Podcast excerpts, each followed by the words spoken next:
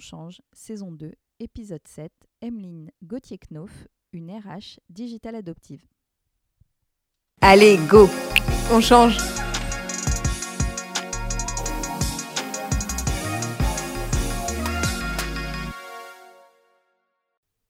Pour ce nouvel épisode de la saison 2 dédié aux générations, quelqu'un nous a dit que dans cette saison, justement, il manquait peut-être une personne qui évolue dans la même entreprise depuis de nombreuses années. On a alors pensé à Emeline. Nous sommes très touchés qu'elle nous raconte son histoire. Vous allez découvrir une femme très humble qui inspire Clémence depuis toujours. C'est le genre de personne qui a toujours une petite flamme dans les yeux quand elle parle de son métier, fière de son entreprise dans laquelle elle travaille et des valeurs que sa boîte porte, où elle a su évoluer sans cesse. Alors quand elle a dit oui, on était trop contente de pouvoir partager avec vous un parcours passionnant dans le secteur des ressources humaines. Emeline, c'est une personnalité positive et une autre vision des générations qui enrichit encore un petit peu cette saison. C'est Clémence qui lui donne la parole. Deux femmes qui, j'en suis sûre, vont adorer se parler. Allez go, on écoute Emeline. Salut Emeline, Bonjour Clémence. on est très contente que tu aies dit oui euh, pour euh, participer à On Change et donc euh, bah, nous parler de, de ton parcours, de ton évolution, de- du métier que tu exerces. Donc on va te t'évoquer plusieurs, euh, plusieurs, euh, plusieurs questions, enfin on va te poser plusieurs questions sur ta personnalité, sur ton parcours, sur euh, bah, les, tes évolutions que tu as pu avoir, les évolutions que tu as pu observer. Et après, on aura un focus plus sur les générations, où bah, voilà, le changement, la génération dans laquelle tu es, et quel est, euh, quel est un peu tout- toutes, tes pensées et tes réflexions là-dessus. Donc on y va. Donc ma première question, est-ce que tu peux nous raconter euh, ton parcours en quelques étapes euh, clés hein, L'idée n'est pas de tout, de tout raconter, nous raconter ce que tu veux, mais et qu'est-ce qui a été marquant pour toi dans ton parcours?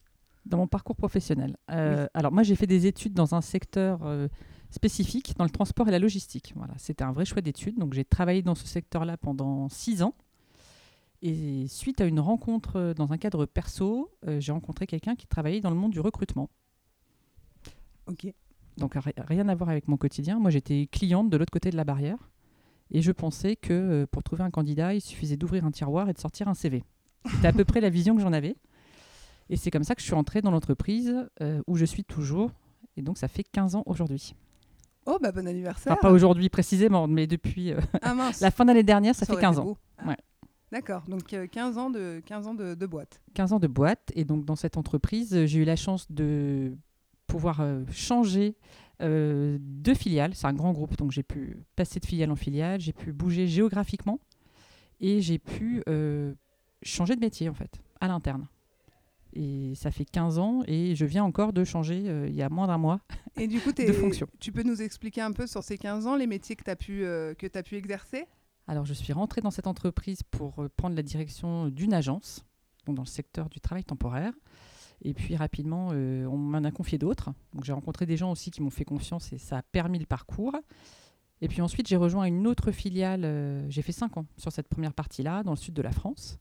Et ensuite, je suis arrivée à Lyon, euh, sur une autre de leurs filiales qui travaillait sur un autre public qui était plutôt du niveau cadre.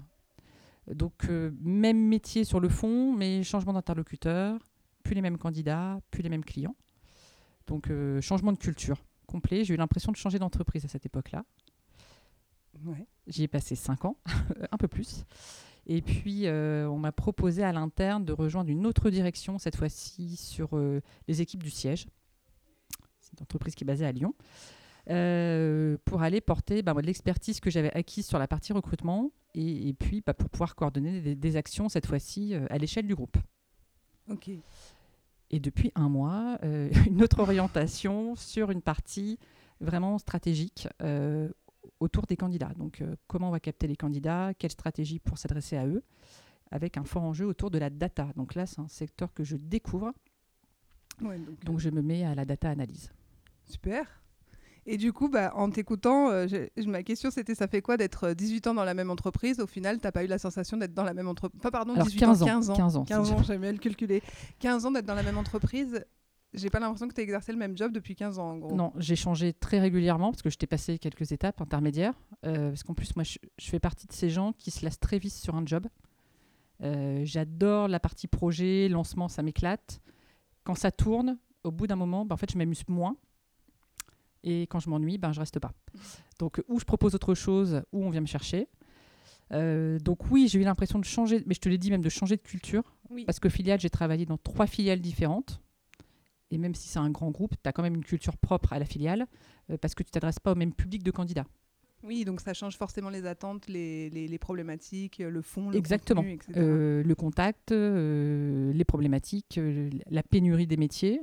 Ça change aussi les clients que j'avais face à moi. Je pouvais parler des fois à un manager très opérationnel et aujourd'hui j'ai pu parler à des DRH de grands groupes.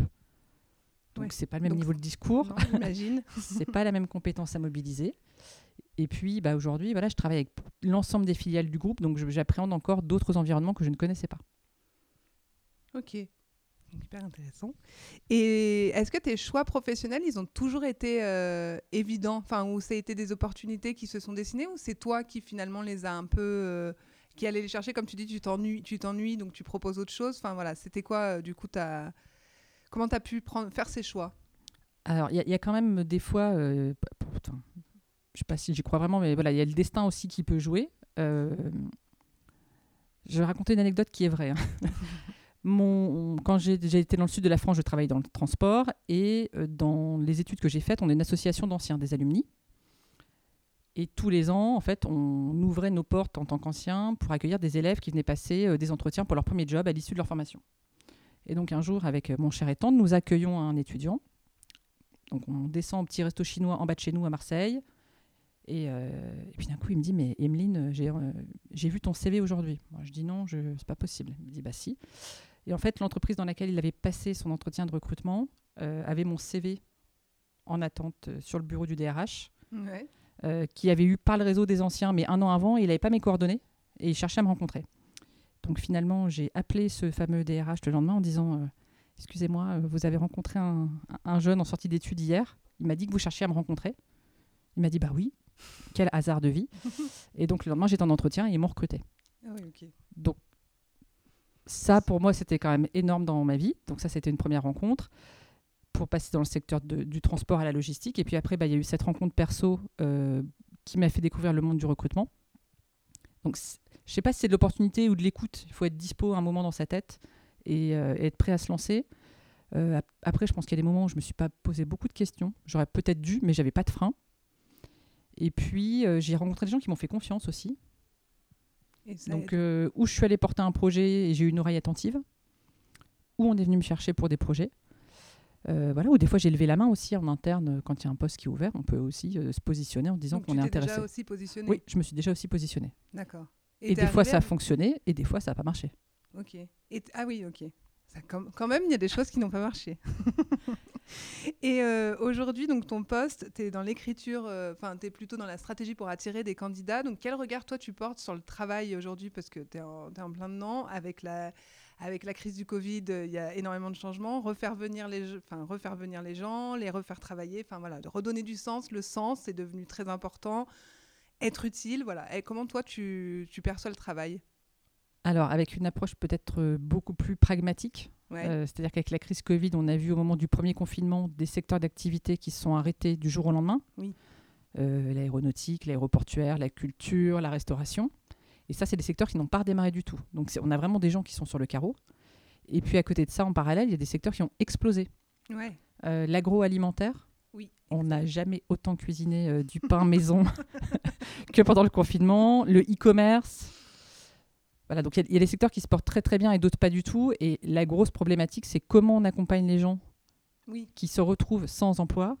À euh, se reconvertir. Et, et en fait, c'est vraiment ça la problématique. Chez nous, ce qu'on appelle, c'est ou de la montée en compétences ou de la reconversion pure.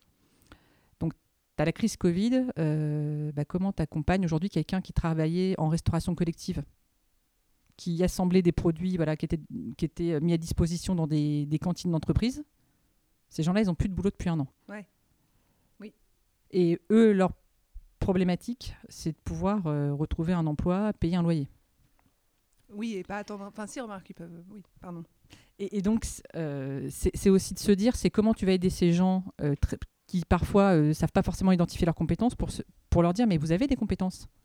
Euh, ok, vous êtes dans- la restauration collective, ça veut dire que vous côtoyez du public, euh, vous savez faire plein, plein d'autres choses. Et donc, c'est comment tu récupères ces compétences-là et tu les emmènes vers un autre métier. Donc c'est complexe, mais c'est passionnant. Ah bah ouais, j'imagine. Et c'est De en- faire prendre conscience que les gens ont les compétences pour aller dans d'autres euh, dans d'autres secteurs. C'est complètement ça. Donc, il y a de la technicité autour du recrutement pour ça, mais il y a aussi la data. Donc, c'est le nouveau sujet que, sur lequel je travaille. C'est comment, sur la base de la data, on peut identifier ce qu'on appelle des passerelles métiers. Euh, et par exemple, se rendre compte qu'un employé de restauration collective, demain, il peut être conducteur de bus parce qu'il y a du contact à la population, parce qu'il y a du rendu de monnaie et qu'il a déjà des compétences qui existent. Et. On parle de compétences techniques et de compétences comportementales, c'est les soft skills. Oui. Ah bah merci. Je, je me demandais comment on traduisait les soft skills en, en compétences français. en- comportementales. Là, je trouve ça vachement bien. Ok. Donc par rapport justement à cette vision euh, que tu viens de nous exprimer euh, et donc les, les, compétences euh, comportementales, est-ce que c'est nouveau? Parce que nous, avec Elé, c'est vrai qu'on peut avoir la sensation que bah, les compétences, compétences comportementales a toujours finalement fait partie de notre parcours et peut-être en travaillant dans le secteur où on travaille, on a peut-être ce ressenti-là. Et là, pour des métiers plus techniques et tout ça, est-ce que c'est quelque chose de nouveau? Et est-ce que c'est quelque chose que vous voulez porter avec ton entreprise? Alors, ce n'est pas nouveau. Moi, je suis rentrée donc dans le recrutement il y a 15 ans. À l'époque, on parlait beaucoup de savoir-être. Voilà, Est-ce que le candidat avait un bon savoir-être? Et plus les années ont avancé, et, et plus en fait, c'est devenu le, secteur, enfin, le, le critère prégnant euh, pour le poste. Finalement, euh, si tu mets face à face deux, personnes qui ont le même niveau de diplôme, la même expérience, les mêmes compétences techniques, la seule chose qui fera la différence, euh, c'est les aptitudes et les compétences comportementales du candidat. Oui. Et donc, aujourd'hui, nos clients, c'est le premier, premier sujet qu'ils mettent en avant. C'est comment on peut évaluer les compétences comportementales du candidat. Comment est-ce qu'on peut s'assurer que ce candidat, il va se plaire dans notre entreprise, il va adopter la culture de l'entreprise euh, et s'y épanouir. Et donc, aujourd'hui, euh, on a aussi une autre problématique sur le marché de l'emploi, c'est que euh, bon, le taux de chômage est, rede- est redescendu là, au même niveau qu'avant la crise Covid, mais c'est un peu biaisé du fait de l'activité partielle. Parce que voilà, le ministère du Travail nous annonce potentiellement un million de chômeurs en plus en 2021. Pour autant, dans le secteur du recrutement, on a tous les ans 300 000 à 400 000 offres d'emploi qui ne sont pas pourvues Ah oui, oui, c'est vrai. Que pour une inadéquation post-profil. Et donc, il y a peut y avoir un manque de compétences techniques, mais on peut aller euh, de plus en plus, et c'est ce qu'on promeut dans mon groupe, c'est qu'on va créer la compétence manquante. Euh, Il y a des métiers, moi ça fait 15 ans qu'on me dit, euh, je ne trouve pas cette compétence, bah, il n'y en a pas. Il n'y a pas assez de personnes qui sortent de formation, euh, tout simplement pour assurer euh, le renouvellement. On a le papy boom à côté euh, qui fait qu'il y a toute l'expertise avec des départs en retraite. Et on a sur certaines filières, sans être dans le cliché, mais par exemple tous les métiers de l'industrie, c'est des métiers qui n'attirent pas les jeunes. Euh, Donc voilà, on travaille avec l'éducation nationale aussi, mais c'est pas des filières qui donnent envie aux jeunes. Donc il n'y en a déjà pas assez qui sortent d'études. Et puis en tant que parents, alors même si les miens ne sont pas encore bacheliers, euh, on a quand même tous tendance à dire à nos enfants, bah, faites des études généralistes. Donc les filières techniques, elles sont tombées en désuétude. Donc c'est hyper paradoxal. Euh, on a quand même un fort taux de chômage en France et pour autant on a plein de métiers, notamment techniques, sur lesquels on n'a pas assez de candidats. Moi, si un jour mes enfants me disent qu'ils veulent faire un métier technique, je leur dirais d'y aller avec grand plaisir. Hmm. Euh, mais ça ne sera pas suffisant. Les soft skills, c'est essentiel. Après, les soft skills, il faut faire attention. Il y a à boire et à manger. Euh, on entend de tout. Oui, c'est oui, euh, un le mot aussi principe. à la mode. Voilà, et c'est quand même un sujet. Nous, on travaille avec des psychologues du travail en interne. On a cadré un référentiel. euh, parce que si tu regardes soft skills sur Internet, tu vas trouver des études hyper intéressantes d'Harvard, mais tu vas trouver le classement de BIBA aussi. Oui. Voilà, donc nous, on travaille ces sujets-là de façon scientifique. C'est ce qu'on explique aussi à nos clients. Euh, les soft skills, c'est pas un feeling avec le candidat, c'est des vraies compétences. Et il n'y a pas de mode ou mauvaise réponse, c'est-à-dire que certains ont certaines compétences, d'autres ne les ont pas. Euh, mais c'est une valeur euh, intrinsè- intrinsèque à chacun. Et il y a un gros débat, on avait fait un livre blanc il y a peu de temps sur le sujet. Les scientifiques, en fait, ne s'accordent pas sur le fait de savoir si on peut se former sur les soft skills, est-ce qu'on est capable de les faire cranter. Et il n'y a, pas de consensus, ils savent pas. Ouais, donc c'est passionnant. Enfin, on pourrait en parler encore pendant longtemps, mais c'est euh, c'est hyper intéressant et je comprends euh, pourquoi il y a tellement de choses euh, effectivement à explorer. Et comme en plus le travail évolue, forcément ton métier évolue, les problématiques évoluent, donc euh, donc c'est intéressant. Euh, et euh, justement aujourd'hui, tu as un poste à haut niveau, euh, si si, et être une femme et occuper ce type de poste, est-ce que est-ce que c'est difficile? Est-ce que ça a été difficile? Comment toi tu as vécu tout ça? Ou peut-être que n'était- ça n'a jamais été un sujet? Alors, euh, la vie professionnelle, je pense que pour toute femme, à un moment dans son parcours, il y a la question. Moi, j'ai démarré dans un secteur d'activité qui était très machiste. Euh, je n'avais des collègues que quasiment exclusivement masculins. Donc, c'était un peu dur de se faire une place en tant que femme. Euh, quand je suis rentrée dans l'entreprise où je suis aujourd'hui, bah, je venais avec ce background-là, en fait. Et donc, euh, quand j'ai eu mon premier enfant, mais toute seule, hein, en fait, voilà, je me suis monté la tête. Et au moment où j'étais, j'étais encore avant mon congé maternité, mon directeur régional m'a convoqué. Je me suis fait un film toute la soirée, j'en ai pas dormi, j'ai préparé mon argumentaire pour lui dire que c'était dégueulasse, d'aller le mettre au placard, etc. Donc je suis arrivée le lendemain matin à l'entretien, remontée comme un coucou. Et je me souviens très bien, je me suis assise face à lui, il m'a demandé comment j'allais, j'étais hyper tendue. Et en fait, il me proposait une promotion. Donc je suis restée euh, toute bête sur ma chaise. Ah bon, bah le mets à la poubelle. Euh, toute bête sur ma chaise, j'étais un peu décontenancée. Et même je, intérieurement, euh, je comprenais pas, mais ça, ça peut être un problème de légitimité de femme. Comment est-ce qu'on pouvait me proposer quelque chose alors que ma grossesse était déjà quand même bien bien avancée? Et il m'a dit, mais en fait, c'est pas un sujet. Euh, une grossesse, c'est quelques mois, tu vas partir et tu vas revenir. Et euh, il a même euh, été très smart parce que juste avant mon départ, il est même venu me faire une augmentation avant mon départ en congé maternité Pour être sûr que tu reviennes. pour être sûr que je revienne au poste. Donc bon, Oui, là déjà, euh, ça va. On t'a satisfait. C'était quand même très très sympa à vivre. Oui. Et euh, du, du coup, je pense que ça a changé le regard que je pouvais avoir de euh, ce qui pouvait être une maternité en entreprise. Parce que comme toute femme, j'avais un peu, enfin, comme beaucoup de femmes, j'avais eu peur de l'annoncer. Euh, et puis les années sont passées, j'ai pas eu de difficultés pour progresser en tant que femme. Ouais, t'en as ça m'a pas, enfin, j'ai pas senti comme une contrainte. Ok. où je me suis pas sentie moins favorisée qu'un collègue masculin. Pour le coup, je pense que là-dessus, il y a vraiment une parité de traitement. D'accord. Et puis, j'ai eu. euh, second, ça, c'était propre à moi. Voilà, un second enfant. Et il y avait eu un changement de direction. J'avais changé de filiale. Il y avait pas mal de choses. Et puis là, ça faisait 10 ans que j'étais dans l'entreprise. Et je me suis dit, bon, bah, c'est le moment de partir. Donc, pareil, la même. J'avais préparé mon discours. Euh, J'avais pris rendez-vous avec le nouveau directeur général. Et puis, donc, je suis arrivée pour dire, bah voilà, euh, bon, déjà, je viens d'avoir un enfant, j'ai besoin d'un équilibre vie pro, vie perso. Ça fait 10 ans que je suis dans l'entreprise, il est temps que je m'en aille. Et il m'a dit, ah, mais pas du tout. Et pareil, il m'a proposé même deux opportunités. J'avais même le choix de choisir pour un nouveau poste. Donc, voilà, plutôt euh, une très belle expérience. Et puis, euh, aujourd'hui, moi, je, bah ouais, non, j'ai pas de débat par rapport à mes collègues masculins et que ce soit aussi dans les process de postulation, les postes que j'ai pu avoir ou ne pas avoir. Euh, Oui, ça n'a pas été une euh, question de, de, de parité euh, Oui. homme-femme du tout. D'accord. T'as jamais eu la- le sentiment, je suis une femme, donc c'est pour ça que j'ai pas eu le poste, par exemple? Jamais. Ok, donc c'est plutôt positif. Oui. Ça Et aujourd'hui, euh, chez nous, les instances euh, sont plutôt équilibrées. Moi, dans mon comité de direction, on a un bon équilibre euh, homme-femme. Euh, donc, je ne ressens pas cette difficulté-là au quotidien. T'es euh, t'es plutôt euh, soutenu et. Euh, je suis carrément. Ouais, non, je suis vraiment soutenue. Après, je pense que on se met tout à un plafond. Enfin, le plafond de verre qu'on se met, euh, on se le met aussi parfois à nous. Oui, oui, ça tout à fait. On se met nos Euh, propres moi, des fois, je me suis dit est-ce que j'y vais Est-ce que je candidate Est-ce que je suis légitime? Alors que peut-être mes collègues masculins, ils se posaient pas la question et, et ils candidataient. Et justement, par rapport aux grandes évolutions de ton poste, est-ce que tu as eu des moments où tu as pris confiance, où tu t'es dit euh, c'est bon, je suis légitime, euh, je suis bien où je suis euh, Euh, oui, alors il a fallu euh, du temps et, et du travail sur soi. Euh, moi, moi, quand j'ai démarré ma vie professionnelle, j'a- j'avais énormément de doutes, un vrai manque de confiance en moi. Alors je me soigne depuis. Et finalement, ce qui m'a vraiment aidé, ça a été de me rattacher à du réel. Donc la preuve par l'exemple. Je doutais, j'ai réalisé quelque chose, c'était confirmé, on avait un bon résultat. Ah, ça me faisait du bien, ça me rassérénait. Euh, et puis avec les années, de, de voir que c'est pas que par hasard que les résultats tombent, Voilà, c'est qu'on fait aussi du bon boulot, et puis que les gens euh, te reconnaissent en te disant non mais il n'y a, pas de hasard, voilà, tu as bossé. Oui, Euh, par contre, moi, ça va être la reconnaissance par le travail accompli. mais ce qui. Mais du coup, qui fait que euh, globalement, oui, euh, tu tu- tu t'auto-légitimes, ce qui n'empêche les pas les moments de doute.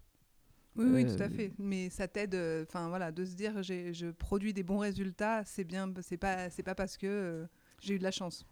Euh, c'est ça. Alors même si pendant très longtemps je l'ai dit, hein, euh, j'ai eu de la chance, euh, je te l'avais dit d'ailleurs, Oui, je oui, crois. Tu me l'as dit plusieurs fois. mais je pense quand même que j'ai. Alors, sans dire que c'était que de la chance, il y a quand même des, des rendez-vous de vie. Voilà, j'ai donné mes anecdotes.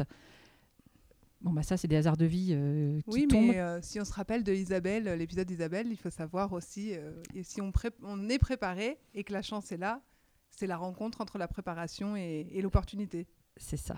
Et, et puis d'oser saisir l'opportunité quand elle passe. Ça, Oser. c'est sûr.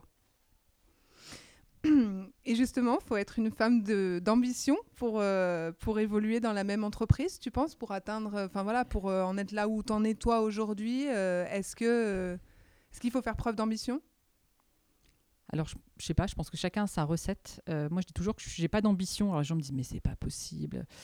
Euh, en fait, moi, j'ai plutôt travaillé à la conviction. C'est-à-dire quand il y a quelque chose qui me passionne ou qui me fait envie, euh, voilà, je suis pas dans la demi-mesure. Donc, moi, j'y vais par engagement parce que j'y crois. J'ai jamais rêvé, par contre, mais je jette pas la pierre. C'est vraiment chacun a ses leviers de motivation. Il y a des gens qui vont être, euh, qui vont donner de l'importance à une reconnaissance sociale, à un titre de poste, par exemple. Euh, moi, peu importe. Euh, ou alors à la, à la taille des équipes ou à la dimension d'un périmètre. Euh, moi, je me souviens avoir discuté avec un, un- un dirigeant parce que je lui disais que je m'ennuyais sur mon poste et que je voulais partir sur autre chose et que j'avais trouvé le projet qui m'intéressait où je repartais de rien. Je partais from scratch avec zéro équipe, euh, j'avais pas de locaux, j'avais rien. Il m'a dit mais mais pourquoi t'as envie de ça? Je lui ai dit mais parce qu'en fait moi c'est ça qui m'anime, c'est ça qui me fait lever le matin. Je croyais au projet, euh, j'étais sûre qu'on allait faire un truc top et ça a été le cas. Ouais, donc, Donc, ambition, après, ça dépend ce ouais, qu'on met derrière. Moi, mon ambition, c'est d'avoir un poste où je m'amuse, où je prends du plaisir, euh, où je peux emmener des gens avec moi sur des beaux projets. Voilà, J'ai la chance de faire tout ça dans un environnement euh, qui est bienveillant, où ça se passe bien, où on me fait confiance. ouais, donc Euh, je, je pense aussi que c'est la rencontre entre une culture d'entreprise qui te va bien oui, et qui te va tout et et, qui- qui, et enfin, voilà, qui te correspond. Et puis après, moi, je suis dans un groupe où ils promeuvent énormément la mobilité interne. Oui, Euh, donc c'est tu- pas le cas de toutes les entreprises. Les entreprises où j'étais avant, euh, je suis aussi partie parce que je voyais pas la suite. Là, tu vois une suite? Bah là, ce qui est assez dingue, je me souviens mon premier jour dans cette entreprise, donc en fin 2005, euh, où j'ai été hyper bien accueillie d'ailleurs dans une agence et où chaque collaborateur s'est présenté et ils étaient tous là depuis 5, 10, 15, 20 ans. Et je me suis dit, mais ils sont dingues. euh, parce que jusqu'à présent, j'avais fait 2-3 ans par entreprise, pas plus. Et je me suis dit, mais moi, ça m'arrivera jamais. Bon, bah voilà, ça fait 15 ans. Donc ça, pareil, je le raconte souvent aux gens qui rentrent dans l'entreprise. Parce qu'il y a tel parcours possible. Et moi, je fais des, enfin, j'ai occupé des postes, et peut-être que j'en occuperai encore demain, que j'aurais jamais eu à l'externe.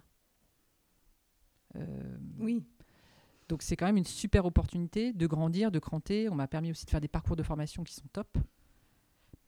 Ouais, donc tu es hyper accompagné pour évoluer et pour aller euh, là où tu as envie d'aller au sein, au sein du groupe et ils donnent ces possibilités-là. Donc c'est vrai que. Oui, moi je le vis comme ça. Après, je sais pas si c'est la vision de tous les salariés, Oui, mais en tout cas dans le parcours que j'ai eu, euh, moi je trouve que j'ai été hyper bien accompagnée.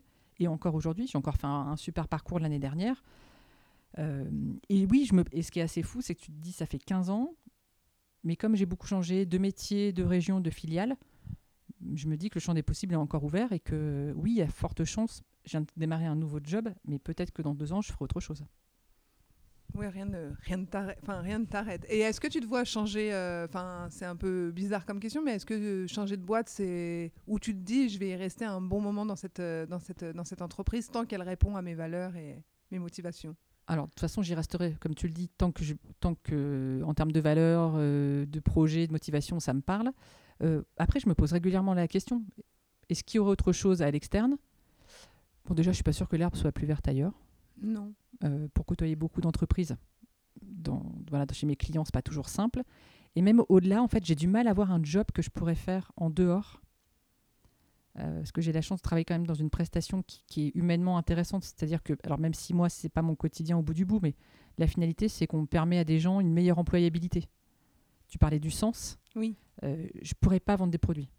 Ça, je sais, voilà, typiquement. euh, euh, donc, comment je pourrais retrouver à la fois du sens euh, de Il y a dans le groupe aussi, on travaille beaucoup sur l'engagement sociétal. On fait beaucoup de choses sur des publics euh, éloignés de l'emploi, sur des gens en réinsertion. On travaille sur la reconversion. Donc, même si je le touche de loin, euh, la finalité, c'est une finalité qui a du sens. Mhm. Et donc, trouver ça, c'est pas si évident.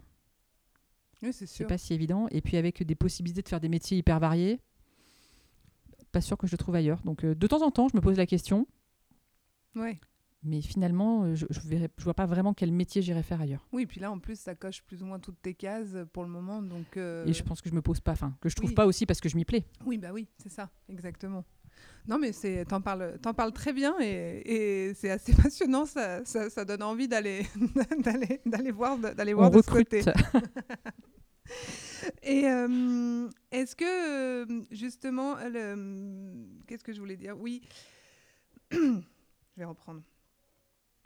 Oui, mais en fait, s'il y a plus ou moins répondu, mais c'est pas grave, je te repose la question. Tu te sens donc épanoui euh, aujourd'hui euh, en tant que en tant que professionnel dans ton métier? C'est c'est quelque Ah chose. oui, Le vraiment. matin, tu te lèves, Ouais, je peux le dire, je me lève euh, avec envie.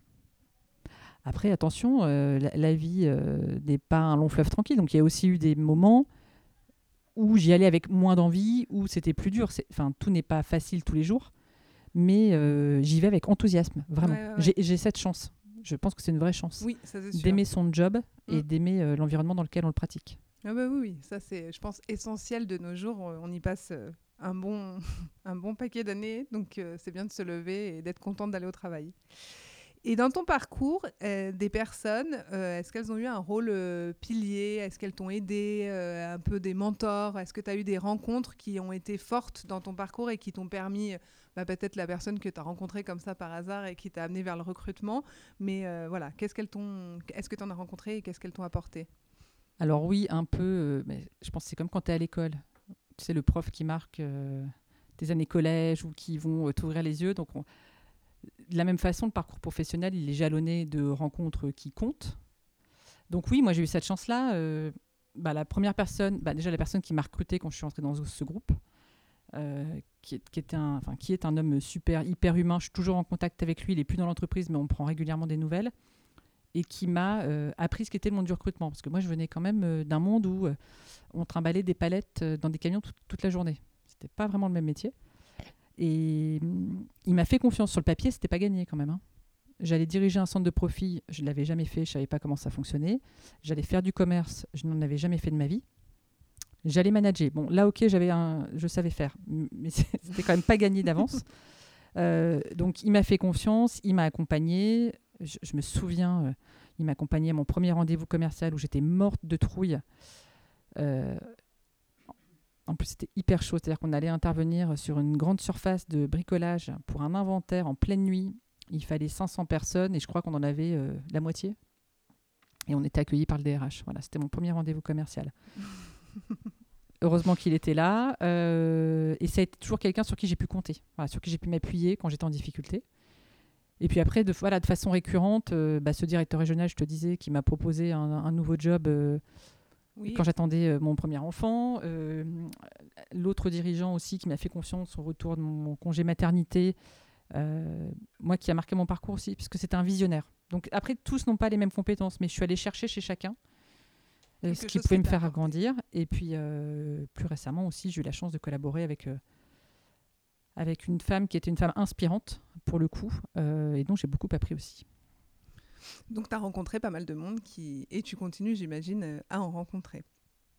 Et euh, on va passer euh, gentiment sur les, sur les générations. Euh, donc, euh, tu es dans le monde euh, du travail depuis, euh, depuis euh, plusieurs années, 20 ans. 20 depuis 20 ans. Donc, est-ce que tu as, toi, senti euh, des grandes évolutions euh, sur la société, sur le travail et sur la place des femmes? Même si toi, en tant que femme, tu disais que tu n'avais pas forcément souffert de ça, mais voilà, est-ce que tu as senti qu'il y avait quand même eu des grandes évolutions? Alors, dans les grandes évolutions, euh, bah, finalement, je trouve que les femmes, elles ont davantage trouvé leur place, notamment sur des postes d'encadrement. C'est-à-dire que peut-être il y a 20 ans, quand moi je suis entrée dans le secteur du transport et de la logistique, euh, bah, déjà une femme, c'est une petite révolution. Il y a quand même un site logistique dans lequel j'ai travaillé. On était 500 collaborateurs. J'étais la première femme à rentrer sur le site. Pas mal. Ok, c'était au siècle dernier, mais quand même. Euh, Aujourd'hui, euh, des jeunes femmes dans un entrepôt logistique, c'est complètement devenu usuel et en préparation de commandes comme en management d'équipe. À l'époque, c'est. Enfin, D'ailleurs, le directeur du site m'avait dit que c'était une vraie révolution. Bon, moi, je ne le vivais pas comme ça, mais c'en était une pour eux. Donc, je pense que euh, certains euh, secteurs qui étaient encore assez fermés euh, aux femmes ont pu s'ouvrir. Ça pouvait être le transport, mais il y en a d'autres. hein. Il y a encore des métiers où c'est encore compliqué. Sur la- les secteurs de la construction, par exemple, il y a encore peu de public féminin. Mais l'inverse est possible aussi. Mm. Euh, on a arrêté d'exclure les hommes de certains secteurs C'est vrai. parce que la réciproque est vraie. Moi, j'avais des clients, et en- ça pouvait arriver, qui pouvaient nous donner des, des critères discriminants, nous demandant par contre, on veut des femmes parce que, euh, avec des clichés, hein, les femmes sont plus minutieuses, euh, ou elles vont être plus attentives euh, à ce qu'elles vont faire. Euh, non, pas vraiment, en fait. hein. J'aimerais bien, mais c'est une légende. En termes de compétences, un homme peut faire aussi bien que nous et on peut faire aussi bien qu'eux. Et après, ce qui a changé, c'est vraiment toute l'arrivée du numérique, du digital dans nos, dans nos métiers Mm. et dans tous les métiers. Dans Toi, tu l'as connu, tu as connu l'arrivée du digital bah, bah, qui a vraiment passé la porte, si tu veux, de la part. On l'avait dans la sphère perso, Oui. mais il y a vraiment eu euh, l'arrivée du, du digital euh, dans nos métiers. Euh, ça, va te par- ça va te paraître fou, mais par exemple, dans la première entreprise où j'ai été, c'était une entreprise de transport routier, il y avait l'arrivée. enfin, quand moi j'y suis arrivée, on, cha- on, a- on cherchait donc du, du fret, donc des marchandises, pour mettre dans des camions qu'on emmenait d'un point A à un point B. Quand je suis arrivée, ça se faisait sur du Minitel. Ah ouais. Eh ouais. Pas mal. En T'as- 2000, t'as c'était sur le Minitel. Avec un Minitel. pas longtemps parce qu'en fait, il m'avait recruté aussi pour implémenter le système qui passait par Internet et euh, c'était les débuts du web euh, dans l'entreprise. Et puis dans le monde du recrutement, pour le coup, ça a changé la relation euh, beaucoup aux candidats. C'est-à-dire quand j'ai démarré dans l'intérim, les candidats, ils passaient la porte des agences systématiquement pour venir euh, prendre euh, des indications sur un job, pour chercher un job, pour toutes leurs questions. Oui. Aujourd'hui, euh, de plus en plus, euh, les usages ont changé. hein. Moi, je dis que les candidats, euh, c'est des internautes comme les autres. Ce que nous, on veut faire à la maison par le web ou par une app, bah, ils le vivent de la même façon. Oui, oui, oui. Donc, le, métier, le fond du métier, la technicité du recrutement, ça ne change pas. Euh, c'est les usages qui ont changé. Donc, aujourd'hui, on utilise le web, on utilise une app, et puis on utilise beaucoup les réseaux sociaux aujourd'hui. Oui. Donc, du coup, c'est une nouvelle technicité à appréhender. à appréhender et il n'y a pas de choix en fait, il faut monter dans le train. Et moi j'ai vu des clients qui ont été complètement perdus sur cet item-là qui aujourd'hui nous disent mais je comprends pas, il y a cinq ans euh, les candidats venaient à moi, ils viennent plus. Euh, comment on fait? Ouais, donc comment on fait pour les réattirer et les refaire revenir? Comment on leur parle? Ouais, ouais, ouais. Et il n'y a pas que la marque employeur, hein, c'est euh, au-delà du discours marque employeur, quand on leur parle d'expérience avec un, un grand E, euh, expérience client, mais expérience candidat, de nombre de clics sur un site web ou sur une page. Voilà, il y a des clients qui n'ont pas appréhendé ça. Donc nous, on est des experts du recrutement, mais on travaille avec des experts du marketing. Moi, il y en a qui m'expliquent euh, régulièrement les nouveautés qui arrivent. Euh, il y a dix ans, euh, LinkedIn, c'était révolutionnaire. Bon, aujourd'hui, euh, ça fait partie du quotidien. Mm. Là, aujourd'hui, nous, on recrute avec TikTok. Ouais. Eh ben, faut s'y mettre. faut s'y mettre. Et Snapchat aussi, non? Snapchat, Instagram, Ouais. Ah oui, donc, beaucoup Facebook. Oui. donc les réseaux sociaux sont ultra utilisés euh, avec, sur des campagnes de recrutement. De, plus en plus, euh, dans le monde du recrutement, en fait, si tu veux, tu vas avoir à la fois bah, le vivier de candidats que tu as déjà, des gens qui sont déjà inscrits chez toi ou qui passent la porte d'une agence ou qui s'inscrivent sur le web. Après, tu vas avoir ce qu'on appelle des candidats actifs. C'est des candidats qui sont en recherche d'emploi. Donc des gens qui vont voir une annonce d'emploi, ils vont répondre. Et puis après, on a ce qu'on appelle les candidats passifs, qui sont les plus durs à capter, euh, dont on ne parlait pas il y a 10 ans. Il y a 10 ans, les gens, ils, ils répondaient systématiquement à une annonce. Aujourd'hui, un candidat, euh, des fois, il ignore qu'on a le job de ses rêves. Donc, comment on va lui parler? Et donc là, on, est- on utilise des techniques de marketing publicitaire qu'on qu'on allait piquer au marketing et qu'on applique à la, à la partie recrutement pour aller choisir le bon canal pour toucher la bonne cible. Ouais, donc du coup, il y a quand même eu des gros gros changements et en plus, c'est pas fini, mais c'est hyper intéressant. Et puis tout ce qui est digitalisation, les bots, les automatisations, toute cette partie-là, les entretiens de visio, euh, Oui. les algorithmes, la donnée, euh, Plein de choses, quoi. plein de choses. Euh, après, pour, par rapport à toi, euh, tu es issu de la génération X, mais à la frontière de la génération Y. Donc, euh, est-ce que tu te sens à ta place dans ta génération ou est-ce que bah, tu as des aspirations différentes selon, selon, selon tes problématiques, selon professionnel, personnel Enfin voilà, comment tu te, toi, tu te places générationnellement?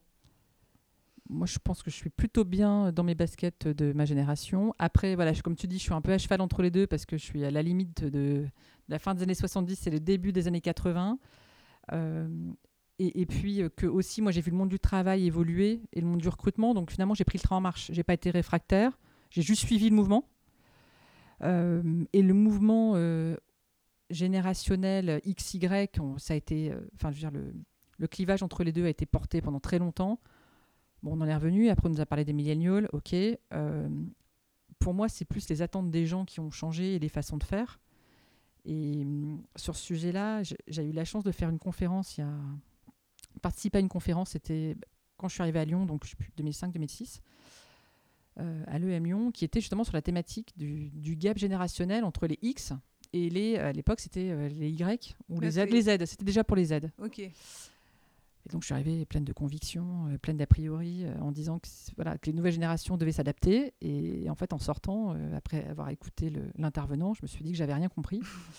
Euh, et qu'il avait raison parce que de toute façon, cette population, elle était là, et puis que c'est elle qui allait nous manager demain. Donc, ça serait pas à eux de s'adapter, mais ça serait à moi. Et ça, je me souviens, c'était un bon choc. euh, Ouais. Une, assez marquante. euh, une, une- une étape. Et je suis persuadée qu'on peut faire cohabiter plusieurs générations sans difficulté. Donc oui, tu crois à la mixité et, à la- et On- à- et même, on en a besoin euh, Oui. dans nos équipes d'avoir euh, et, et des quinquas, des quadras, des trentenaires euh, et des vingtenaires. Bah, pour on avoir un bon équilibre. forcément euh, les uns avec les autres. Oui. C'est sûr. Donc tu te sens, tu te sens bien à ta place avec tes attentes à toi et qu'elles appartiennent à la génération X, Y ou Z, c'est pas finalement important pour toi. Oui, j'avoue que je me pose vraiment de la, la question de savoir à quelle génération j'appartiens. Ah ouais, moi je me pose cette question. Bah non, tu vois. Et euh, par rapport à l'équilibre justement, donc euh, qui a été euh, prôné par les plus plus jeunes entre guillemets, mais ça, ça te concerne toi, moi, tout- finalement un peu les trentenaires, quarantenaires et encore plus vingtenaires. C'est cet équilibre pro perso qui est qui devient de plus en plus important et qui est important à garder. Enfin voilà, ça c'est ma, ma perception de se dire qu'on peut avoir une vie professionnelle, mais la vie personnelle compte tout autant. Comment toi, tu, euh, quand on occupe un poste euh, à haute responsabilité, comment on gère cet équilibre euh, entre sa vie professionnelle et sa vie personnelle? Est-ce que tu l'assumes bien euh, comment, comment tu le vis? Alors, je, je pense que je le vis différemment depuis que j'ai des enfants. Je pense que j'étais à corps Oui. perdu dans le boulot euh, tant que je n'avais pas de, de tête blonde à gérer. Donc, l'arrivée des enfants, ça te fait aussi revoir euh, ton mode de vie, la façon dont tu t'organises. Et finalement, aujourd'hui, ma position, et elle est hyper claire, c'est que euh, même si j'adore ce que je fais, j'adore mon entreprise, le boulot que je fais, ça reste un job. Et que ma priorité, euh, ça sera toujours la famille, s'il y avait un choix à faire. Alors après, si je devais quitter mon job pour la famille, je ne le vivrais pas bien sur le moment, mais voilà, la question ne se pose pas. Quoi. S'il y a un choix à faire, ce sera la famille. Et l'équilibre entre les deux, euh, j'ai la chance d'avoir un conjoint qui assure aussi, c'est-à-dire qu'on a un couple bien équilibré et que euh, nos enfants, ils sont autant avec leur papa qu'avec leur maman, qu'on se répartit les tâches. Et donc, naturellement, on a mené tous les deux euh, nos évolutions professionnelles de front sans se poser la question de savoir s'il y en a un qui devait se mettre en retrait ou pas. On a réussi à maintenir l'équilibre. Et puis je pense que pour se sentir bien, de toute façon, il faut que tu aies l'équilibre et sur le plan perso et sur le plan pro. Si tu as un des deux qui va pas bien, euh, forcément l'équilibre n'est pas là. Et puis après, par contre, c'est à nous aussi de, de s'auto-discipliner. euh, pour se dire que le soir, et là c'est un peu plus complexe quand on est en- enfin, avec la, la crise Covid et le télétravail, mais de faire la coupure euh, de Mm. couper l'ordi, de pas regarder les mails quand on est en train euh, de faire à manger à ses enfants, de pas se reconnecter tous les soirs jusqu'à je ne sais pas quelle heure. Donc ça, c'est à nous de nous le dire. Et puis peut-être en tant que manager, à le dire à nos équipes aussi d'être vigilant que nos équipes le fassent pas, Ouais. parce qu'on peut avoir tendance, voilà, par moment à se faire croquer. Donc euh, de bien, moi j'ai besoin en tout cas pour euh, préserver mon équilibre, c'est de couper. C'est-à-dire que le week-end, il est consacré euh, à ma vie perso, mes congés aussi. Après, je peux, voilà, je peux abattre pas mal de, travaux, de travail en semaine, mais j'ai des temps spécifiques dé- dédiés à ma vie personnelle. C'est très bien. Et donc, tu arrives à pas te reconnecter euh, le soir quand tes enfants sont couchés? Ça arrive, mais, par contre, c'est euh, pas euh, c'est pas systématique. Et puis euh, j'ai euh, un Gemini Cricket qui me dit régulièrement attends, mon conjoint qui me dit attends, ça va pas être comme ça tous les soirs. Donc c'est bien aussi d'avoir le regard de l'autre Oui. qui te dit à quel moment tu, Tu vas passes la ligne rouge. Hmm. Qu'à un moment il y ait besoin de mettre un coup de collier, que ce soit exceptionnel, pas de problème. Mais quand c'est quotidien, euh, bah, Oui, c'est ça- plus ça exceptionnel. pas. Et, euh, et c'est cet équilibre qui est moteur pour toi, qui permet justement d'être toujours au clair euh, sur tes idées, sur la vie pro, sur la vie perso. Enfin, c'est quelque chose qui est du coup euh, hyper important. Enfin, Ah bah moi, sans cet conserver. équilibre, je pense que je ne tiendrai pas en fait. C'est la balance des deux ouais, de pouvoir un qui peu. fait que bah, du coup, je suis sereine aussi pour aller au boulot. Sur le temps où je suis au boulot, j'ai ma tête au boulot. Bah, parce que c'est équilibré dans ma vie perso. Si j'étais polluée par ma vie perso, ce serait peut-être peut-être différent. Euh, donc euh, voilà, quand je suis au boulot, je suis au boulot. Et par contre, quand je suis chez moi avec euh, ma famille, je, je me consacre à eux. Et tu le vis de manière, pour maintenir cet équilibre, tu le vis de manière apaisée ou c'est un peu un combat chaque jour pour te faire violence, pour couper tes mails ou à ce moment-là d'être avec tes enfants ou... Eh, Enfin voilà, comment, comment est-ce que c'est fluide pour toi ou est-ce que c'est quand même euh, une vraie... euh, Alors, ouais, ça l'était plutôt euh, quand il y avait peu de télétravail. Parce que tant que j'étais au bureau, bah, la question ne se posait pas. S'il fallait, je rentrais plus tard. C'est-à-dire que le moment où je rentrais, euh, voilà, j'étais, j'étais disponible pour ma vie personnelle. Là, le fait d'être euh, à la maison beaucoup fait que c'est plus complexe, que les enfants rentrent plus tôt. Alors même s'ils sont avec leur papa au moment où ils rentrent, tu as quand même du bruit dans la maison, tu sais ce que c'est. Euh, voilà, de l'animation, donc c'est, plus complexe de couper. Et, bah, et puis sur des choses toutes bêtes, quand tu vas au travail, tu as le temps de trajet. Oui. permet de déconnecter. Euh, moi, mon temps de trajet, euh, c'est de passer euh, de- du bureau à la cuisine. Et t'as pas le bureau. temps. Et j'ai la chance d'avoir un bureau, mais t'as pas le temps de déconnecter. Et donc, mais ça, c'est quelque chose que n'importe qui en télétravail vit aujourd'hui. Oui, oui, oui. Mais sinon, hors, hors télétravail 100% imposé, c'est quelque Ouais, chose que tu arrives bien, plutôt bien à- à gérer. bien gérer. Mieux gérer au final quand c'est, on est dans une vie normale, quoi. Entre guillemets. Oui. Qu'est-ce que tu penses aussi des personnes qui entreprennent aujourd'hui, donc toi qui as été aujourd'hui dans la même boîte euh, et qui entreprennent plusieurs métiers, qui ont plusieurs jobs, comment toi tu vois un peu le, le travail des plus jeunes finalement, euh, même pas forcément des plus jeunes, mais euh, évoluer? Est-ce que c'est quelque chose que tu penses qu'il y aura toujours des gens qui seront dans la même entreprise, enfin il y aura toujours cette mixité-là et qui est hyper importante à conserver ou est-ce que tu penses que ça va tendre à chacun sera euh, dans le l'entrepreneuriat, enfin pas entrepreneuriat, mais plus euh, on a le multicasquette, multi-job, euh, et on devient tous des, des Après, je indépendants. je sais pas, c'est assez large. tu as des études qui montrent qu'aux US, aujourd'hui, il y a plus de 40% des gens qui sont des indépendants. Après, est-ce que c'est un choix Est-ce que c'est subi? Euh, D'un point de vue économique, la question reste entière. Donc, à un moment, on a beaucoup pensé que le mouvement allait arriver en Europe. Et finalement, euh, alors oui, il y a plus d'indépendants aujourd'hui, mais on voit aussi que le législateur euh, met parfois le holà. Enfin, J'ai entendu euh, un article tout à l'heure sur Uber Eats. Voilà, enfin, on voit en tout cas les chauffeurs-livreurs, bah, finalement, vont peut-être plus verser vers le salariat. Oui. Euh, L'auto-entrepreneuriat, c'est pas c'est pas que la clé du bonheur, hein. c'est pas simple. Par contre, ce qui est sûr en termes d'études, c'est qu'on dit qu'aujourd'hui, quelqu'un qui démarre dans la vie professionnelle, il va occuper entre 8 et 11 jobs différents. Donc après, la question est de savoir, c'est est-ce que les gens vont s'inscrire dans la durée dans une même entreprise pour mener ces jobs? Ça dépend aussi de la culture de l'entreprise. Est-ce qu'elle va favoriser ça ou pas? Est-ce qu'elle va favoriser la montée en compétences? Après, ce qui est sûr, c'est qu'on va toutes et tous se former à de nouveaux métiers ou à de nouvelles compétences au fil des années. Hmm. Et puis, moi, je vois aussi dans les jeunes générations qu'on recrute, des gens qui ont vraiment envie de se projeter à long terme dans une entreprise. Ouais. J'étais assez surprise. Je m'étais dit qu'à 20 ans, on se dit euh, non, mais c'est bon, je me fais une première expérience, je reste deux ans et puis je vais Et voir autre chose. Et en fait, de plus en plus, on a des jeunes générations qui sont vraiment en attente, qui ont cette aspiration de se, de se dire je veux me projeter, Dans la, dans la peut-être- même peut-être entreprise. pas à long terme, mais au moins à moyen terme, et qui se disent mais moi, facilement, 5 à 10 ans, Ah, c'est énorme quand même. c'est énorme. Alors par contre, 5 à 10 ans, ils ne se voient pas 5 à 10 ans sur le même métier, au même endroit. Mais si l'entreprise euh, correspond à leurs valeurs, ils se voient prolonger. D'accord. Ok. Mais c'est euh, oui, peut-être qu'en fait finalement on va revenir vers un vers un autre un autre type de, de choses, mais c'est ça qui est passionnant, c'est que ça évolue, euh, c'est que ça évolue tout, le- tout le temps. Et en ce moment dans la société actuelle, c'est c'est compliqué pour toi ou pas forcément d'assumer d'être dans la même société depuis 15 ans? Ou toi c'est c'est pas un sujet? Est-ce que tu as du mal à le dire en disant je suis dans la même société depuis 15 ans et que tu justifies pourquoi? Ou Alors, cool euh, non, mis à part le fait que j'ai pas vu passer les années et que euh, 15 ans, ça pèse quand même. hein. Donc, quand je dis le chiffre, voilà, ça, ça marque. Euh, non, je l'assume hyper bien parce que j'ai aimé, enfin, j'aime ce que je fais et j'ai aimé ce que j'ai fait. Après, c'est plus quand je rencontre quelqu'un de l'externe et que je dis voilà, ça fait 15 ans que je suis dans la même entreprise. Des fois, j'ai des grands yeux qui s'ouvrent. Euh, notamment pour euh, voilà, des jeunes collaborateurs qui nous rejoignent. Quand je me présente et qui me disent, mais ça fait longtemps que tu es là Ça fait 15 ans. Voilà, j'ai l'impression de faire partie des murs. Ouais, d'accord. Mais c'est pas grave parce que j'ai aussi euh, l'historique et l'expertise qui va avec. Oui, oui, oui. Et puis tu le. C'est juste, c'est plus le regard rapide et puis après. Mais en fait, ça fait, ça fait juste me dire que ça fait plus de 20 ans que je travaille et que, et que ça passe hyper vite. Ouais, mais si ça passe vite, ça veut dire que c'était intéressant. Tout à fait. Et par rapport à ça, justement, au management, est-ce que tu as senti que le- ton management et même le management en- de, de- de gens euh, a évolué et va tendre à, encore, à fortement évoluer?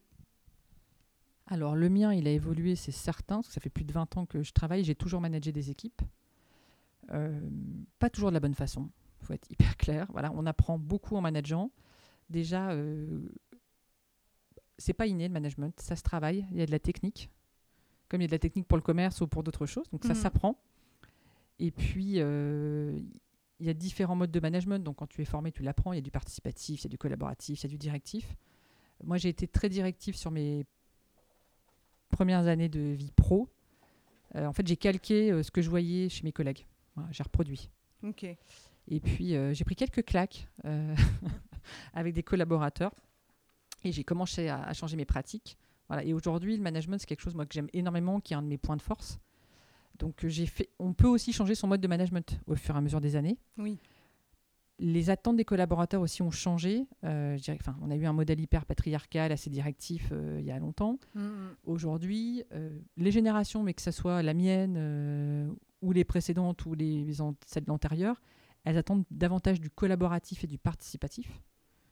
Euh, et puis, bah, de toute façon, c'est une bonne solution, parce que les meilleures idées, elles viennent des gens euh, qui, euh, qui font le job au quotidien. Oui. Et puis, ça permet de faire adhérer, donc c'est quand même mieux. Oui. Et ce qui a changé tout dernièrement, bah, depuis un an, c'est pour certains le management à distance euh, 100% remote. Oui. Moi, c'est quelque chose que j'ai toujours pratiqué. Mais il y a des gens pour qui c'était un vrai choc, parce qu'ils voyaient leurs collaborateurs tous les matins. Ils avaient un échange avec eux. Et donc, il a fallu, et nous, le groupe aussi, accompagner les, les managers, accompagner euh, les gens sur le management à distance. Changer les pratiques, changer les formats, euh, peut-être le rythme aussi. Ouais. Euh, après, nous, dans le groupe où je suis, il y a vraiment un, tout un volet qui porte ce qu'on appelle la culture managériale. Donc, c'est voilà, quoi le management chez nous? Et ça, c'est porté depuis 5-6 ans et c'est hyper fort. Donc, tout le monde a été formé sur le sujet aussi pour les plus juniors qui rentrent. Et donc, euh, voilà, le management, il doit être euh, inspirant, euh, facilitant, c'est-à-dire collaboratif, il doit être exigeant, il doit être développement, c'est-à-dire qu'il doit accompagner la montée en compétences des collaborateurs. Oui, donc le, ça c'est vrai, un vrai sujet que vous exploitez et du coup les évolutions, vous les, vous les voyez venir, vous les appréhendez et, vous pouvez les mettre en place, quoi. Donc c'est plutôt, plutôt bien. Qu'est-ce que tu dirais à un jeune aujourd'hui euh, qui souhaiterait entrer dans la vie active? Qu'est-ce que tu lui conseillerais avant, de avant cette entrée? Alors, ce que je lui conseillerais surtout, euh, c'est de ne pas se mettre de barrières. Très régulièrement, j'interviens sur euh, des écoles euh, auprès d'étudiants et ils ont toujours un- une idée en tête qui est hyper ciblée dans une toute petite case. Et ils se disent, mais j'ai fait telle étude, donc je vais faire tel métier. Et en fait, très vite, quand on échange avec eux et qu'on leur explique qu'ils vont peut-être déjà pas démarrer avec ce métier-là, mais sur un autre, et qu'ils en feront d'autres, et qu'ils vont sûrement changer de secteur d'activité, euh, donc, donc c'est de s'ouvrir au champ des possibles et pas se dire j'ai fait tel type d'études, je suis forcément sur ce métier-là. Euh, et puis après, euh, bah, de suivre leurs envies. euh, voilà, s'il y en a qui ont envie d'aller. à- Souvent, ils se posent énormément de questions. Est-ce que je pars à l'international? Est-ce que j'y vais pas? Qu'est-ce qui serait bien sur mon CV Le CV, ils ils ont toute leur vie pour, euh, pour construire des expériences. Euh, et puis, c'est pas le CV qui fera la différence, c'est ce qu'ils sauront nous raconter et les compétences qu'ils sauront mettre en avant. Ça c'est un bon conseil. Et qu'est-ce que tu dirais à toi euh, il y a 20 ans, avant d'entrer dans la vie active, si tu pouvais retourner et, te- y retourner et te, donner un conseil? Ne pas te mettre de barrière? Alors, me donner un conseil. Déjà, je me dirais, euh, si tu te voyais dans 20 ans, tu croirais pas. Euh, non, je... fais-toi confiance. Ouais, fais-toi confiance. Fais-toi confiance, ça va marcher. Merci. Donc ça, c'était parfait pour finir. Donc on va passer aux questions bonus euh, que tu vas certainement adorer. Et du coup, euh, on va te poser quelques questions euh, qui nous aident encore plus à, à mieux te comprendre. Donc la première, c'est tu voulais faire quoi quand tu étais petite? Alors, attention, parce que c'était varié. Je voulais être fleuriste, mais aussi pilote de chasse. Pas mal, rien à voir. Voilà, mais c'était très précis. Et c'était les deux ensemble. Et, et ouais, par contre, l'un n'allait pas sans l'autre. Ah oui, tu voulais être fleuriste et, Et pilote, pilote de, de chasse. chasse. Ah oui, deux métiers donc. Bah pourquoi pas, c'est encore possible. Hein. Non, pilote de chasse, je pense pas. Pilote de chasse, euh, non, j'ai passé l'âge, je pense. Quel super pouvoir tu, souhaitais avoir Donc pour, euh, t'aider un peu, je, redonne un peu de nous, nos super pouvoirs qu'on aimerait avoir. Et les, ce serait euh, de pouvoir être dans les d'être pouvoir être dans les pièces en petite euh, petite mouche et pouvoir écouter les conversations euh, qui l'intéressent à l'école, dans la classe de ses enfants, enfin dans plein de choses. hein. Et moi, ce serait voler. J'adorerais euh, pouvoir voler et me déplacer qu'en volant. Ça, c'est euh, un sentiment de, de liberté euh, forte. Mais c'est par rapport à ce, que- au super pou- pouvoir que je voulais avoir enfant ou que j'aimerais avoir aujourd'hui? Ah non, aujourd'hui. Ah, C'est Oh. drôle parce qu'on m'a posé la question il y a, il y a trois semaines, parce qu'on a fait une réunion de lancement en visio et euh, la thématique c'était les super-héros. Ah bah oui, et donc j'ai dû dire voilà, quel était mon super-héros préféré et le super-pouvoir que j'aurais voulu. Euh, moi, clairement, et surtout en ce moment, ça serait pouvoir me déplacer, me téléporter. Tu vois, crise Covid euh, aidant, euh, je me verrais bien euh, claquer des doigts et me retrouver euh, À la plage. à la plage ou en pleine forêt ou en haut d'une montagne. Voilà, ça, je trouverais que ça serait un gros kiff. Ouais, te faire une petite heure de rando et revenir. euh, Et, revenir être à l'heure pour ma prochaine réunion ou récupérer les enfants à l'école. Parfait. c'est ouais, comme Suzette, exactement, oui. Euh, à quel âge euh, tu as exprimé, si tu as, si as cette, ce, ce souvenir-là, d'avoir exprimé tes idées et te dire, moi aussi j'ai des idées je peux les exprimer euh, avec des adultes, avec ta, ta famille, avec euh, des copains, voilà. À quel moment, en fait, tu as, compris que tes idées étaient les tiennes et que tu au les lycée. exprimer? Au lycée. Ouais, au lycée. Et il y a un Et moment en où- particulier? Il y avait eu. Ah, C'était euh, les, les prémices d'un débat, je sais même plus sur quoi d'ailleurs. C'est pas terrible, hein, mais euh, ça devait être sur euh, la violence dans les lycées ou je ne sais plus. Donc on avait un intervenant étatique, je ne sais lequel, qui était, voilà, qui était là, donc en amphi, et qui nous faisait tout un discours sur le dialogue. Et il a parlé tout seul pendant une heure et demie. Et donc il a demandé s'il y avait des questions. voilà. Donc Emeline en avait une, apparemment. Et j'en avais, enfin, j'avais plutôt eu de- un constat pour lui dire que être venu pour dialoguer et faire un monologue tout seul pendant 1h30, euh, ça servait pas à grand chose. Et donc euh, je m'en allais. Et Voilà, t'es et j'ai quitté la salle. Ah ouais, pas mal. Et euh, d'autres ont suivi derrière. Voilà. Et t'avais quel âge? Bah, j'avais 16 ans. Pas mal. Belle, euh, belle anecdote. Et est-ce qu'il y a une chanson qui te booste en, en ce moment ou une chanson que tu mets quand tu as besoin ou une réplique de film, enfin quelque chose qui... Alors, je, ouais, je sais que ça va faire très cliché parce qu'on en entend beaucoup parler, mais Don't Stop Me Now de Queen. Mais moi, ça fait pas quelques mois, euh, tout le temps, et je me la mets en boucle, notamment au boulot parce que je partage mon bureau avec quelqu'un qui des fois est en visio. Et je me mets ça dans les oreilles. Et pour faire des maquettes budgétaires, par exemple, c'est top. Ça met une super pêche. Super. Et tu as un peu répondu, mais quelle est pour toi la, vision de la place et des femmes, euh, des- de la place des hommes et des femmes, pardon, euh, dans, dans la société? Bah, en fait, euh, pour moi, c'est une place euh, qui est euh, équivalente. Voilà, une équité entre les deux. Euh, on, a tous notre place. En plus, tu connais euh, Oui, oui. mes idées sur le sujet parce que voilà, j'ai un vrai fond féministe. Euh, pour moi, les, les femmes ont autant à faire que les hommes, pas plus, par contre. Oui. Hein, je suis pas une, une acharnée, mais on a autant de valeurs, autant de capacités que, que les hommes pour mener notre vie et on a la même autonomie Et la même et la place. même place, tout simplement en fait. Voilà, c'est pas compliqué, c'est euh, juste euh, un pied d'égalité entre les hommes et les femmes. Parfait. Et la dernière question. Qui incarne pour toi le changement ou un changement? Bah, ça va faire écho à la question d'avant. Pour moi, euh, c'est la femme au- avec un grand F euh, qui incarne le changement, je trouve. Si je regarde euh, les générations, t'en parlais tout à l'heure, qui nous ont précédés, ce qu'ont pu vivre nos grands-mères, nos mères, et ce qu'on vit nous, et ce que vivront nos filles, on, on incarne le changement. Euh, parce qu'aujourd'hui, on envisage des choses que nos grands-mères n'envisageaient pas. Euh, moi, j'ai dû expliquer à ma petite fille euh, de, de 6 ans, euh, il y a 15 jours, pourquoi sa grand-mère, elle ne pouvait pas voter parce qu'elle m'a posé la question, parce qu'elle avait entendu un reportage à la radio, et elle me dit mais pourquoi elle ne pouvait pas voter? Eh ben, eh ben, parce qu'à l'époque, les femmes n'avaient pas le droit de vote. Et donc ça a déclenché d'ailleurs un débat familial as- assez intéressant. Et puis même, je lui ai expliqué que sa grand-mère, elle ne pouvait pas faire un chèque sans la signature de son grand-père, Ah ouais, c'est vrai. et qu'elle ne pouvait pas travailler sans l'autorisation de son mari. Donc euh, il y a des générations de femmes qui se sont battues, Je pense qu'il faut qu'on continue aussi à faire vivre ça pour pas perdre ce qu'on a acquis. Il y a encore des combats à mener, mais je pense qu'on voilà, on est dans la bonne direction. Merci beaucoup, c'était euh, très intéressant et on est très contente de ce que tu nous as raconté. Donc euh, voilà, tu vois, c'était pas c'était pas si difficile comme tout le monde, tu as eu plein de choses à nous dire. Donc merci beaucoup Emeline. Merci Clémence. En 15 ans, Emeline a beaucoup changé, de métier, de région, d'interlocuteur, mais toujours dans la même entreprise. Un parcours qui donne de l'entrain à tous les fidèles de leur boîte. Oui, on peut continuer à se faire plaisir, à se challenger sans changer d'entreprise. Pourtant, Emeline n'est pas du genre plan-plan. Quand elle se lasse, elle ne reste pas. Son nouveau défi, la data analyse pour permettre aux gens une meilleure employabilité. C'est elle qui le dit comme ça. Ça donne du sens à son métier et à son quotidien. L'enjeu de sa génération de recruteurs, c'est de savoir valoriser les compétences de chacun pour créer des passerelles entre des chercheurs d'emploi et des métiers sans candidats. À sa manière, elle participe à faire matcher les jobs de rêve et les candidats rêvés pour faire baisser les quelques 300 à 400 000 postes non pourvus chaque année en France. Tout ça sur fond de révolution numérique. En 15 ans, elle commence à recruter sur Minitel et aujourd'hui c'est sur TikTok que ça se passe. Elle nous fait plaisir quand elle bat en brèche une idée reçue. Non, les femmes ne sont pas plus minutieuses ou consciencieuses que les hommes, nous avons tous les mêmes aptitudes. Et elle nous rappelle aussi que l'herbe n'est pas toujours plus verte ailleurs. Voilà, si vous avez aimé nous écouter, partagez, commentez et n'oubliez pas la petite cloche. À très vite. Allez, go On change